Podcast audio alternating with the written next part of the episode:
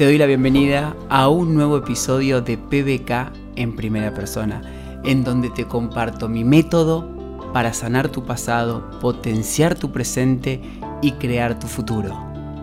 Vamos a compartir juntos unos minutos para morir a nuestro pasado y empezar a vivir la vida que merecemos vivir en el presente y juntos crear el futuro que deseamos. Soy Georgina y el mito de la Cenicienta. Para los que son nuevos, quédense porque en el día de hoy les voy a contar qué es lo que hacemos los biodescodificadores. Cuando alguien se pregunta qué es lo que hace un biodescodificador, hoy les voy a dar las respuestas en este vivo. En este vivo vamos a ver cuál es ese trabajo oculto que hace un biodescodificador, que es el trabajo de ser un detective de las creencias, ser un detective emocional, ser un detective de conductas conscientes y de conductas inconscientes. Y para los biodescodificadores, para mis alumnos, también quédense porque van a seguir aprendiendo cómo se entienden los comportamientos humanos.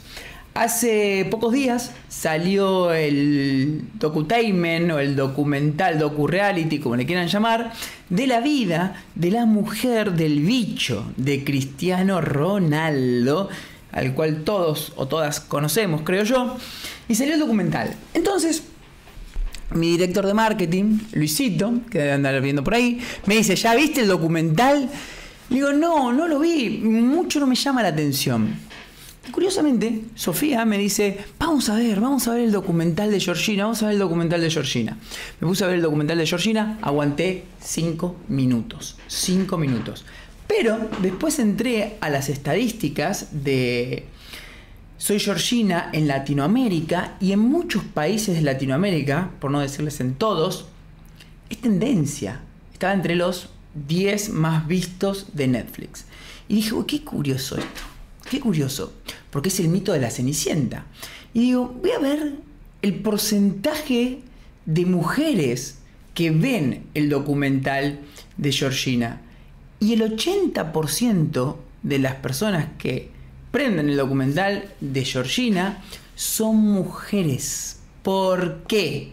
Y ahí es donde entra la, investigación, la curiosidad, ¿sí? como decía Walt Whitman sé curioso, no juzgue, sé curioso. Y ahí yo me pregunté, ¿cuál es el mito que se está representando con este documental? Y enseguida me di cuenta que era el mito de la Cenicienta.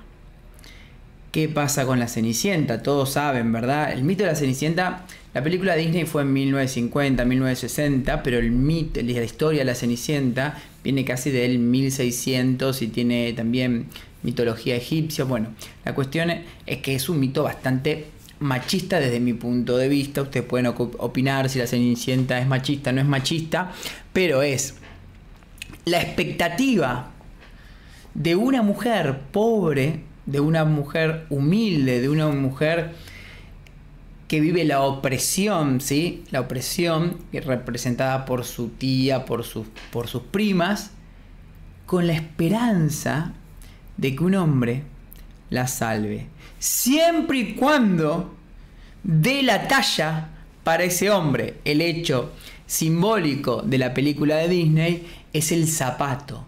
¿Quién da la talla? ¿Qué mujer está a la altura o qué mujer tiene el pie correcto para ser salvada y vivir la vida de Georgina en esta historia? Si tiene el pie correcto.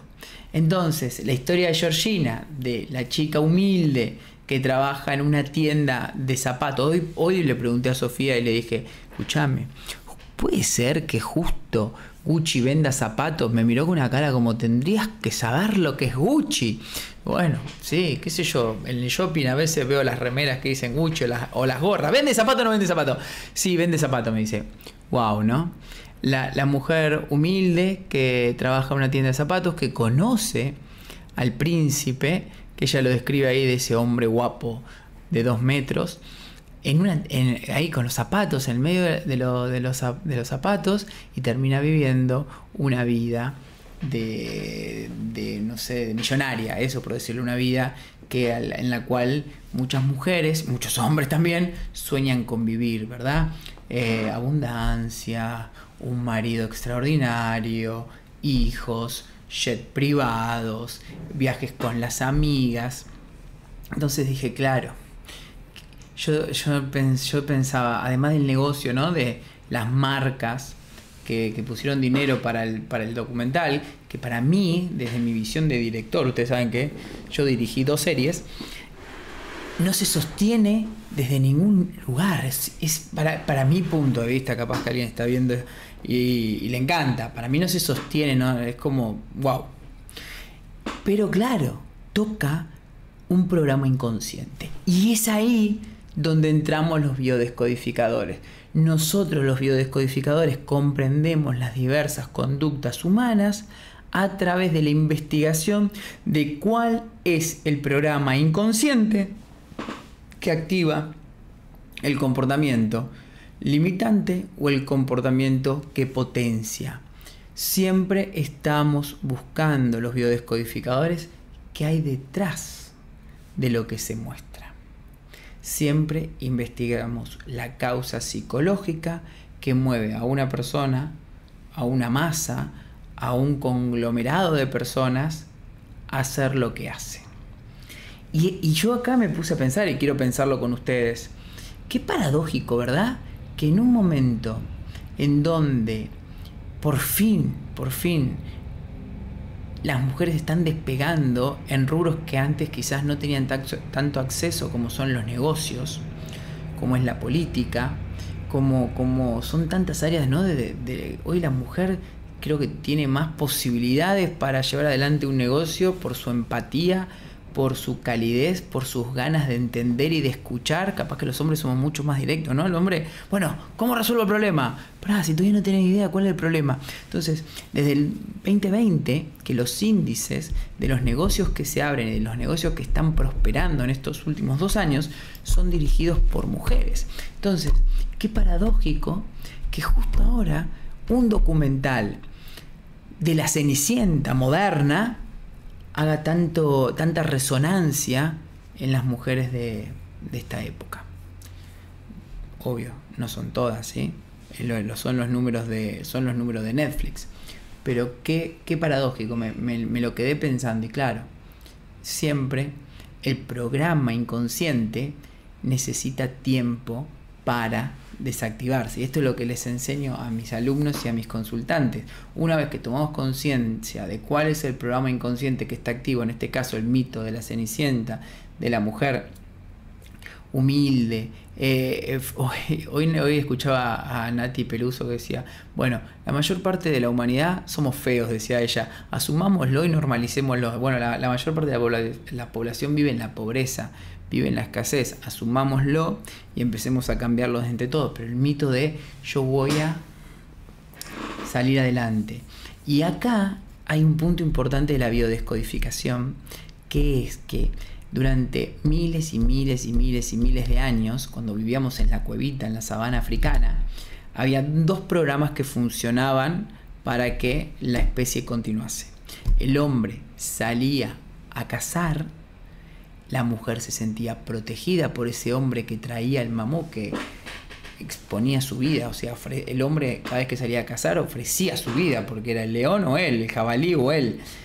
Y la mujer, el hombre tenía el programa de proteger a la mujer y la mujer el programa de reconocer al hombre porque se siente protegida. ¿Cómo reconoce el hombre? Sexualmente.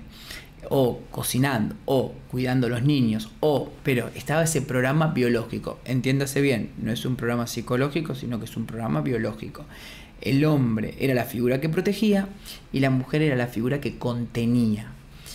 Y yo creo que esos programas se tienen que ir equilibrando. Yo creo que la psicología de la mujer puede ser que sea eh, más propicia para la contención, pero también porque viene mucho, mucho más práctica, con más práctica y con más años, pero yo creo que tanto el hombre como la mujer pueden proteger, tanto el hombre como la mujer pueden contener.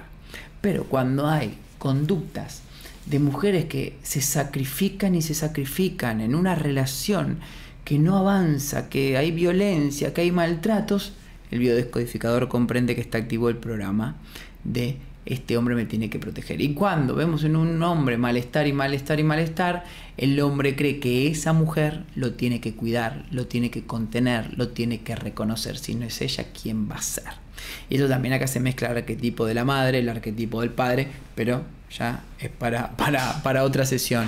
Acá lo que, lo que yo quería que, que vean es cómo trabaja un biodescodificador. Un biodescodificador identifica una conducta identifica un conflicto. Esto no es un conflicto, eso es una conducta o esto es un, rating, si quieren. Y se pregunta, ¿qué hay detrás de eso que está pasando? ¿Qué hay detrás de la popularidad del documental de Soy Georgina, la mujer de Cristiano Ronaldo, emprendedora, influencer y ti ¿Qué hay detrás de eso? Un programa inconsciente que tocas tus fibras y actúas en consecuencia a esas fibras, ¿sí? a esos programitas.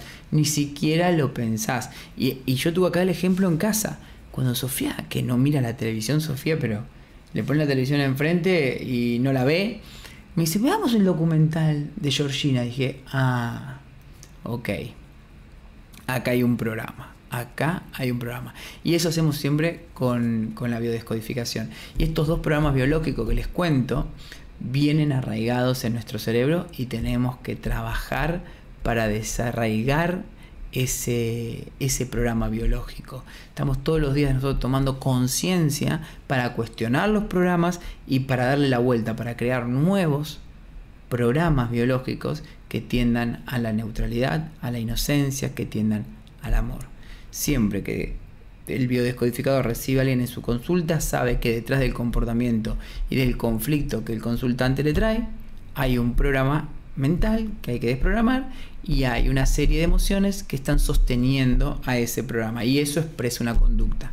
Nosotros trabajamos la conducta, las emociones y los pensamientos. Identificamos los programas limitantes para cortarlos y crear nuevos.